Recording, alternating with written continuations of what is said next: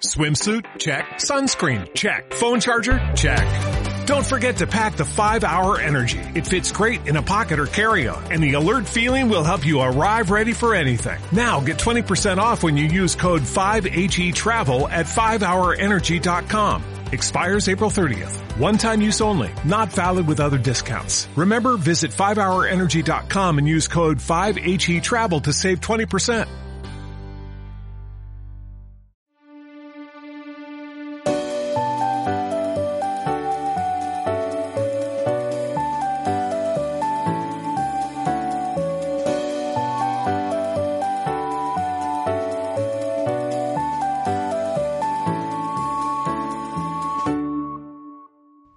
Bienvenidos al primer podcast de Medicina para Todos.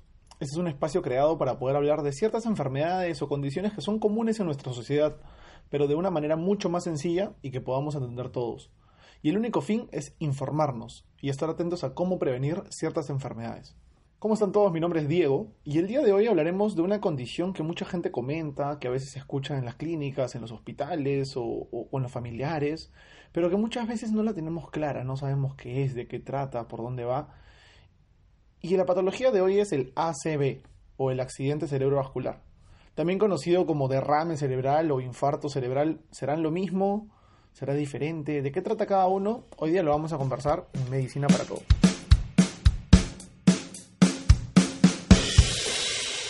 Para dar un pequeño preámbulo y poder entrar en el tema, todos sabemos que en nuestro cuerpo tenemos dos tipos de vasos sanguíneos, las arterias y las venas. Las arterias llevan sangre con cantidades altas de oxígeno y la distribuyen a todo nuestro cuerpo para que las células se nutran de oxígeno y puedan vivir. En cambio, las venas llevan la sangre con cantidades bajas de oxígeno después de que ya alimentaron a las células hacia el pulmón para que el pulmón pueda oxigenar de nuevo la sangre y redistribuirse de nuevo por las arterias al cuerpo humano. Sabiendo eso, todo nuestro cuerpo está lleno de arterias y de venas que transportan sangre. Cada minúscula parte de nuestro cuerpo tiene arterias para poder nutrir cada milímetro del cuerpo. Habiendo dicho eso, cuando en alguna parte del cuerpo se corta la circulación de la sangre, ya sea porque la arteria se rompió, o porque algo obstruyó la arteria, o porque alguien te metió un cuchillo y te macheteó, ocurre un fenómeno que se llama hipoxia. La hipoxia significa que una parte del cuerpo, cualquiera, se queda sin oxígeno y se va muriendo poco a poco. Para ejemplificarlo mejor, vamos a imaginarnos un carro. El carro tiene una bomba de gasolina que reparte la gasolina a través de tubos hacia el motor para que el motor funcione. Si ese tubo se obstruye o se rompe por alguna razón, la gasolina no va a llegar al motor y el motor no funciona y poco a poco se va a volver inservible. En este caso se va a morir. Es lo mismo nuestro cuerpo humano. La bomba de gasolina, que es el corazón, bombea sangre hacia todo el cuerpo por medio de las arterias que son los tubos. Si alguna arteria, o en este caso del ejemplo, los tubos, se obstruye o se corta, la sangre no va a poder llegar a los tejidos y esos tejidos van a ir muriendo poco a poco. Eso es la hipoxia. Y ese fenómeno, si es que sucede en el cerebro, estaríamos hablando de un accidente cerebrovascular o también llamado ACV. Entonces, para ejemplificarlo mejor, existen dos tipos de situaciones en las cuales se puede dar un ACV. La primera de ellas es que la arteria del cerebro se obstruye, ya sea por una placa de grasa o sea por un trombo que se descuadró, pero si el flujo de sangre se corta, la parte del cerebro afectada, o sea, por donde está yendo la arteria, va a ser la que va a ir muriendo, y eso se denomina isquemia o en otras palabras más comunes, infarto cerebral. Entonces tenemos que el infarto cerebral es cuando se corta el flujo de sangre en el cerebro porque la arteria se tapó por algo. En cambio, si el corte de sangre se produce porque una arteria se rompe ya sea por presión alta o por un aneurisma, la sangre empieza a salirse de la arteria y no va a llegar a su destino final. A esto se le denomina hemorragia cerebral, pero mucha gente lo conoce como el derrame cerebral. Entonces, para ir ejemplificando, tenemos dos cosas. El ACV se puede dividir en isquemia o infarto cerebral y en hemorragia cerebral o derrame cerebral. En el caso del infarto cerebral es porque la arteria se tapa y no deja que la sangre llegue. En cambio, en el derrame cerebral, la arteria se rompe y la sangre se chorrea por todos lados. De ahí viene su popular nombre de derrame. Ahora, el personal de salud siempre, y los doctores, las enfermeras, los médicos, se basan en estadísticas. Y en el mundo, el 11,8% de los accidentes cerebrovasculares terminan en pacientes fallecidos. En el Perú, se estima que el 15% de muertes prematuras, dígase menores de 50 años, menores de 60 años, se deben a un accidente cerebrovascular, ya sea un infarto cerebral o un derrame cerebral. Además, se dice que el 37,6% de los pacientes que tienen un ACV puede tener una condición de discapacidad física severa. Puede ser parálisis, puede ser que no sienta sus brazos, hay un montón de condiciones que les vamos a ir hablando después. Entonces tenemos claro que esta condición y esta enfermedad, este evento, es bastante prevalente, quiere decir que es bastante común y además conlleva una gran severidad. Pero ahora, ¿quiénes están predispuestos para sufrir una ACV? Los pacientes con la presión alta, ¿no? Porque al tener la presión alta, las paredes de la arteria se van debilitando de tanta sangre, de tanta presión tan fuerte que va llegando y se pueden romper y tendríamos un derrame cerebral. La diabetes, porque la diabetes es una condición en la cual los vasos sanguíneos también se van deformando y se van debilitando. Entonces son muy susceptibles a romperse y crear un derrame cerebral. Las enfermedades del corazón, como la fibrilación auricular, porque al fibrilar el corazón puede mandar trombos que también pueden obstruir la arteria y tenemos una isquemia o un infarto cerebral. El fumar también nos predispone a sufrir de estos daños, porque el fumar hace que los vasos sanguíneos sean más débiles también. También tenemos otros factores predisponentes que pueden ser la edad. Los pacientes de mayor edad tienen mayor riesgo de tener una ACV. O la raza, En todos los libros de medicina está descrito que la raza afroamericana o negra es la más predispuesta a sufrir de ataques eh, como estos, ¿no? La obesidad, por tener un colesterol alto, puede hacer que se formen placas ateromatosas o de grasa o de colesterol en las paredes de la arteria y estas, estas, estas pueden ocluir la arteria y pueden hacer que no pase el flujo de sangre o se pueden desprender y migrar hasta el cerebro y crear también un accidente cerebrovascular. Entonces tenemos que la predisposición para ACVs puede ser pacientes con presión alta, con diabetes, enfermedades del corazón, los pacientes que fuman, eh, los pacientes mayores, añosos, la raza negra y la obesidad y el colesterol alto, ¿cierto? Ahora, ¿cuáles son los síntomas de un ACV? ¿no? De un ataque cerebrovascular o un accidente cerebrovascular. Los síntomas son bien claros y se presentan repentinamente. Si usted o alguien a su alrededor está sufriendo de cualquiera de los síntomas que yo voy a mencionar, hay que alarmarse. Los síntomas más frecuentes son el adormecimiento o debilidad en una parte de la cara, el brazo o la pierna, dependiendo más o menos qué arteria esté afectada y en qué parte del cerebro. Pero lo característico de esto es que es usualmente solo en un hemisferio del cuerpo. ¿Qué quiere decir? Que usualmente es la pierna derecha pero no la izquierda, o la pierna izquierda pero no la derecha, solamente en un lado del cuerpo. Ahora, otro de los síntomas comunes son la confusión súbita, dificultad para entender palabras, para hablar, la dificultad para ver con uno o con los dos ojos, la dificultad para caminar, el mareo, la pérdida de equilibrio, como si estuviéramos caminando borrachitos, o el súbito dolor de cabeza sin que haya habido alguna causa, algún estrés. Estos son los síntomas más comunes de un accidente cerebrovascular.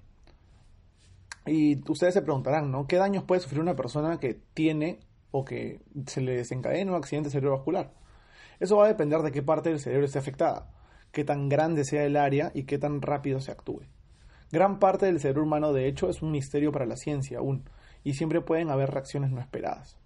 Sin embargo, dentro de lo más común que podemos ver están la parálisis de uno o varios miembros, la dificultad para hablar, la confusión continua, ¿no? Entonces los pacientes que sufren de una ACV pueden tener eh, secuelas bastante, bastante complicadas, bastante feas, ¿no? La mayoría queda con parálisis de miembros superiores o de miembros inferiores, tienen dificultad para hablar, balbucean, no entienden las palabras.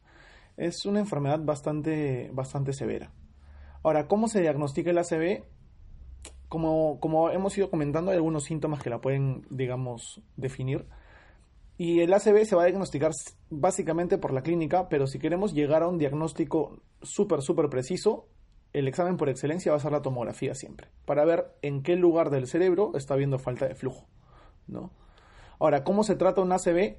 El tratamiento se basa en, uno, ver por qué está sangrando el, o por qué ha, o por qué ha dejado de irrigar sangre en el cerebro y controlar eso. ¿no? Por ejemplo, en el caso de la presión arterial, si tenemos la presión alta, y eso es lo que ha desencadenado este ataque cerebro o este accidente cerebrovascular, hay que controlarla con fármacos como el atenolol, el nifedipino, el captopril, dependiendo qué tome la persona con la presión alta, pero controlar la presión para que no siga elevada y no, no nos pueda condicionar a más sangrado en el cerebro. El aneurisma, por ejemplo, hay personas que sufren de un aneurisma, es simplemente entrar por la arteria con un tubito y poner una especie de clip en la arteria para que el aneurisma no explote o no se rompa, ¿no? Eh, por ejemplo, hay, hay, pacientes con fibrilación auricular, quiere decir que el corazón late descoordinadamente, que lanzan trombos hacia el cerebro y estos trombos son pedazos o coagulitos pequeños que se adhieren a la pared de la arteria y esto es lo que ocasiona un infarto, un, claro, un infarto cerebral, ¿no? Entonces, en esos casos de los trombos hay que hacer una trombolisis. ¿Qué quiere decir esto? Es una medicina que ayuda a que este trombito, este pequeño coágulo, se, desintegre ¿no? y deje de, obstruir el flujo de sangre. Y lo más importante dentro del tratamiento posterior es la rehabilitación. Los pacientes que sufren de una ACV, de un infarto cerebral o de un derrame cerebral, dependiendo de los grados, van a tener que pasar una rehabilitación para poder volver a caminar si es que se, se, dañó esa habilidad o para poder eh, volver a hablar o para poder volver a entender un poco mejor las cosas. Tienen que pasar por una rehabilitación para poder mejorar mucho su calidad de vida. Entonces, para resumir un poco la enfermedad que acabamos de ver, el accidente cerebrovascular puede ser por dos causas.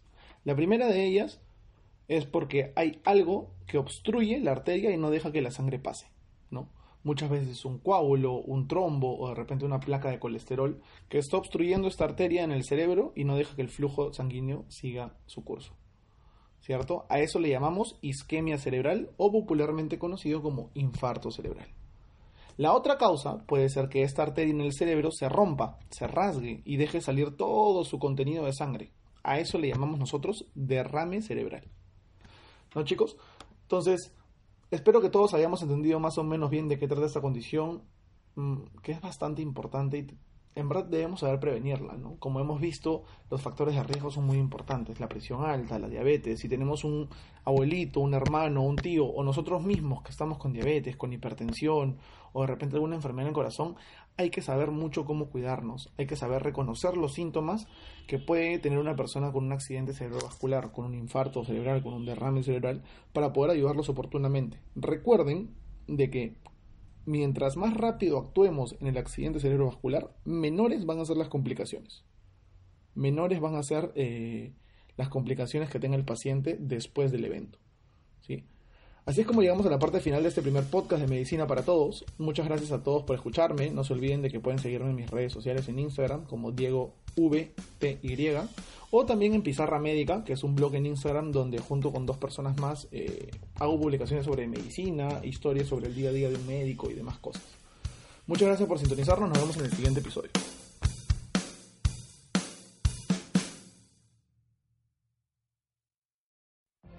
What if you could have a career where the opportunities are as vast as our nation, where it's not about mission statements, but a shared mission?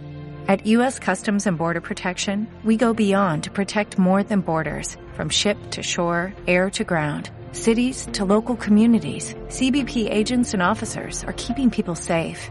Join U.S. Customs and Border Protection and go beyond for something far greater than yourself. Learn more at cbp.gov/careers.